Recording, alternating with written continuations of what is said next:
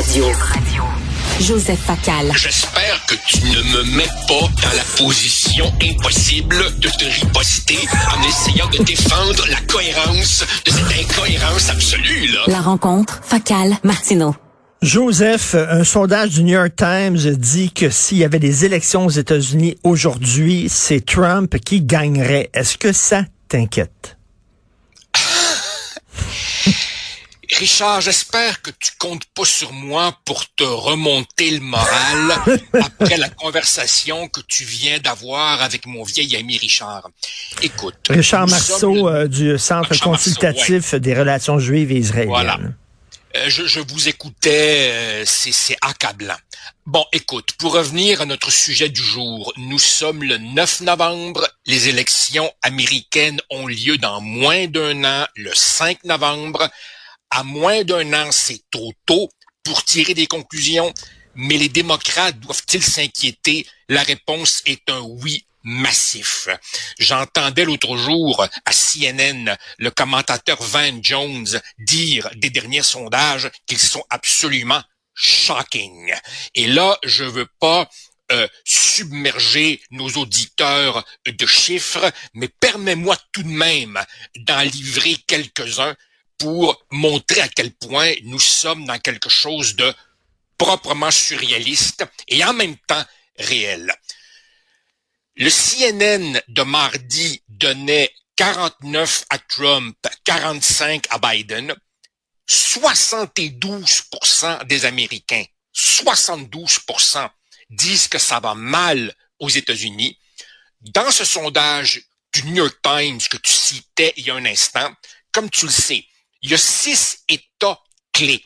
Six États où ça se joue sur le fil du rasoir. Six États qui sont, ce qu'on appelle des swing states, qui sont la Nevada, la Georgie, l'Arizona, le Michigan, la Pennsylvanie et le Wisconsin. Biden ne mène que dans un de ces six États-là. En fait, Biden est significativement plus en mauvaise position qu'aucun autre président de récente mémoire cherchant à se faire réélire. Et Trump, Trump, écoute bien, est en ce moment à un an moins quelques jours de l'élection.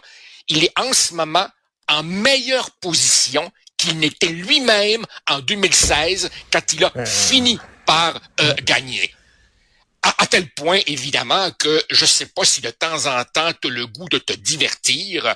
Enfin, divertir, c'est un peu tragicomique. Tu regardes ces, ces démentiels débats sur Fox News entre les candidats à l'investiture républicaine où Trump ne se donne même pas la peine d'aller tellement son avance est écrasante. Alors évidemment, est-ce que tout ça au global est inquiétant? C'est plus qu'inquiétant. Euh, Richard, c'est absolument paniquant. Biden, euh, souviens-toi, Biden a absolument besoin de l'appui des jeunes. Chez les moins de 35 ans, on est rendu à 48% Trump, 47% Biden. Il a absolument besoin, absolument besoin d'un appui massif chez les Afro-Américains. Là aussi, une véritable hémorragie. Et, écoute bien ça, il n'y a que 25% des Américains, 25% des Américains, un sur quatre, qui pensent que Biden, à 80 ans, a les facultés physiques et mentales pour être président, alors qu'ils sont 53% à penser que Trump guillerait à 77 ans lui a les capacités physiques. On en est là. Inquiétant, you bet. Trump, pour toi, est-ce que c'est un proto-fasciste? Euh, parce que je lisais une militante de gauche qui disait, quoi qu'on dise des fascistes, au moins ils avaient la nation inscrit euh, au fond d'eux-mêmes. Alors que lui, c'est un bandit. C'est quelqu'un, c'est pas un fasciste. Il est même pas à cette hauteur-là. Euh, peut même, on peut même pas dire que c'est un fasciste. C'est une crapule. C'est quelqu'un qui utilise le gouvernement à ses fins personnelles. Qu'est-ce que t'en penses? Euh, oui, oui. Euh, écoute, euh, il faut faire attention aux, commentaires de la personne que tu viens de citer, car il faudrait pas non plus montrer la moindre complaisance envers l'idéologie la plus mortifère du XXe siècle avec le communisme, que fut le fascisme. Mais, mais, mais elle a pas tort dans l'absolu. C'est-à-dire que les fascistes avaient une idéologie une sorte de système proto-philosophique et ils croyaient en quelque chose de plus grand qu'eux-mêmes. Bon, on sait où ça a conduit. Trump est essentiellement un bandit en cravate qui ne pense qu'à lui. Écoute, je pense t'avoir déjà dit tout l'intérêt que j'ai pour un site qui s'appelle Politico, que je trouve très hmm. bien fait, plein d'analyses crédibles et où on creuse depuis quelques jours beaucoup ce reportage euh, que tu as peut-être pu lire dans le Washington Post du début de la semaine. En fait, on sait maintenant que Trump est à ce point confiant de pouvoir gagner, de pouvoir gagner, qu'il a déjà un plan pour ses premières journées quand il deviendra président. Et là, il, il, il propose, il planifie d'invoquer le Insurrection Act, l'acte d'émeute, si tu veux, pour pouvoir envoyer des militaires là où il y aurait des protestations. Il a déjà préparé une longue, longue liste de gens qu'il entend poursuivre.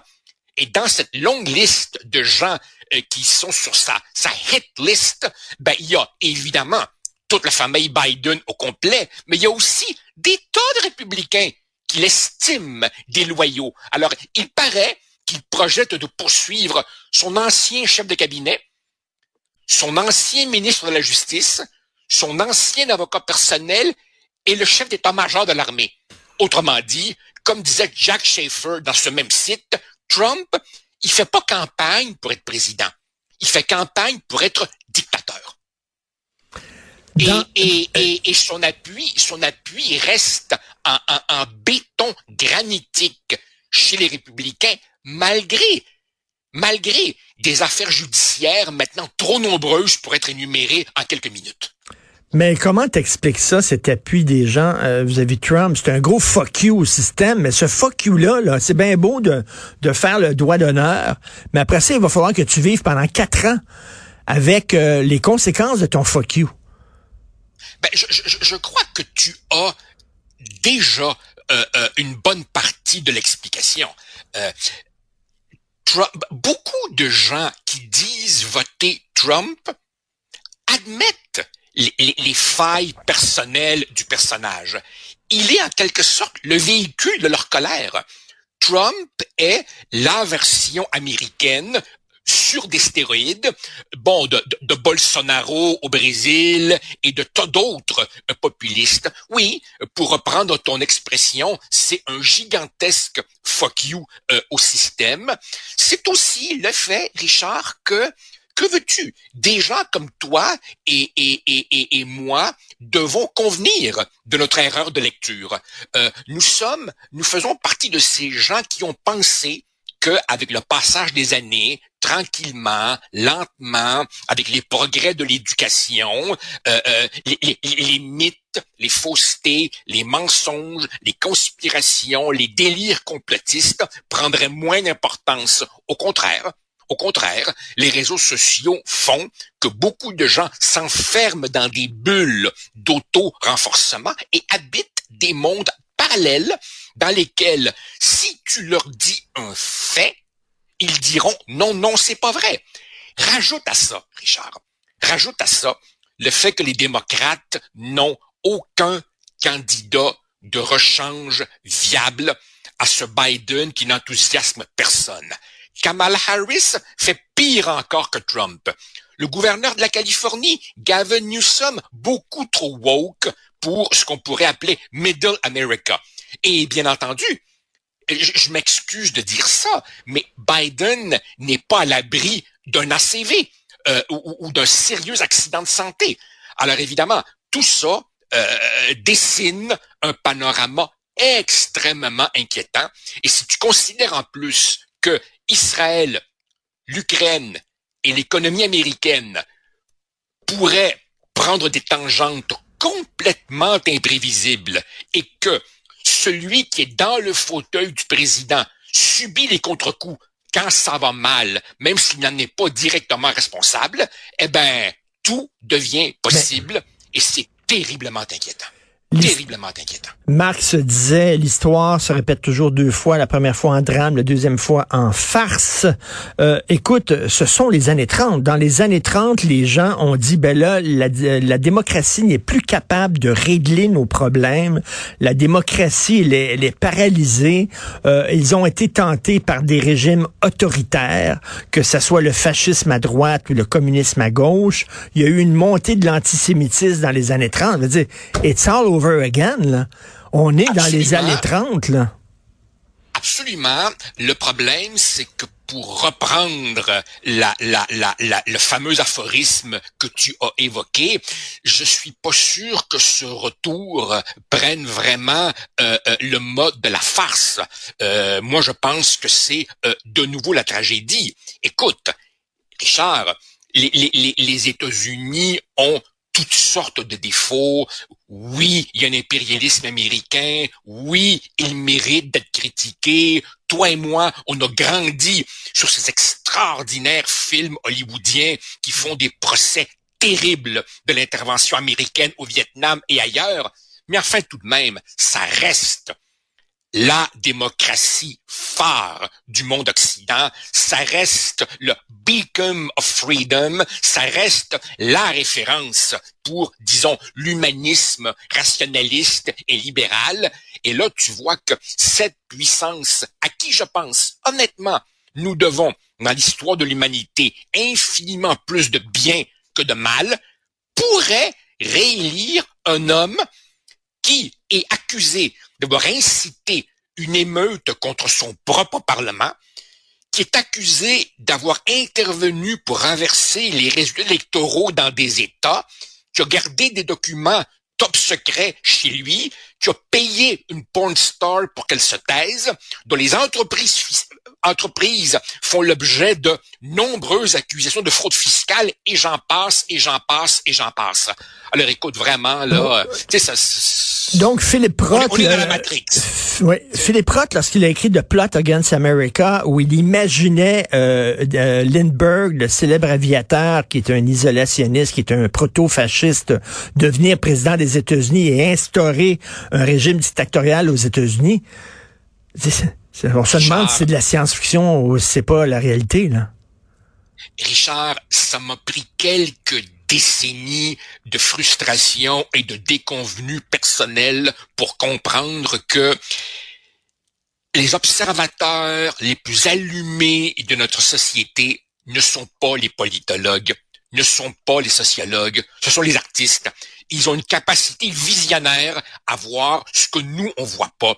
Ce que Philip Roth dessinait, c'est possible, je te rappelle, par exemple, dans la même lignée, le Soumission de Michel Houellebecq, qui dessine, évidemment, la possible accession à la présidence française d'un islamiste. Euh, effectivement, j'ai vraiment l'impression, j'ai vraiment l'impression de plus en plus, Richard, que toi et moi, on voit une parenthèse de l'histoire se refermer. Et, et je te le redis, je te le redis, nos enfants vont grandir dans un monde euh, nous, on l'aura sans doute quitté. Nous, on l'aura sans doute mais, quitté. Mais, mais, mais, écoute, euh, Joseph, j'ai très mal dormi hier. J'ai fait de l'insomnie presque toute la nuit. J'ai très peu dormi. Je pensais à ça. Le monde dans lequel mes enfants vont grandir, puis avec toute la montée de l'antisémitisme, avec ce qui est arrivé à Concordia et tout ça, ça, ça m'inquiète terriblement. Vraiment. Richard, il y a, quelques mois, j'avais des, discussions avec mes propres enfants et, je voulais mieux les comprendre, tu vois, sur cette idée qu'on entend souvent véhiculée par nos jeunes, pas, par les miens, mais on entend souvent ça chez les jeunes, tu vois, je veux pas avoir d'enfants parce que je veux pas les amener dans, dans le monde tel qu'il est. Et je trouvais vraiment très étrange, tu vois, cette idée d'une espèce humaine qui ne veut plus se perpétuer. Eh ben, je t'avoue, je t'avoue que sans cautionner, sans approuver, je peux comprendre. je peux comprendre que le monde dans lequel nous sommes déjà les terrifie et que ça explique aussi, bien entendu, que la jeune génération est plus anxieuse et plus stressée qu'aucune autre depuis que les statistiques existent. Comment les blâmer de friquer quand tu regardes le monde d'aujourd'hui? Ouf, je pense que je vais regarder une comédie française ce soir. Tiens, nom de Party avec euh, Peter Sellers pour essayer de me faire rire un peu. Merci beaucoup, Joseph Facal. Je bonne, t'en prie. bonne journée. Salut.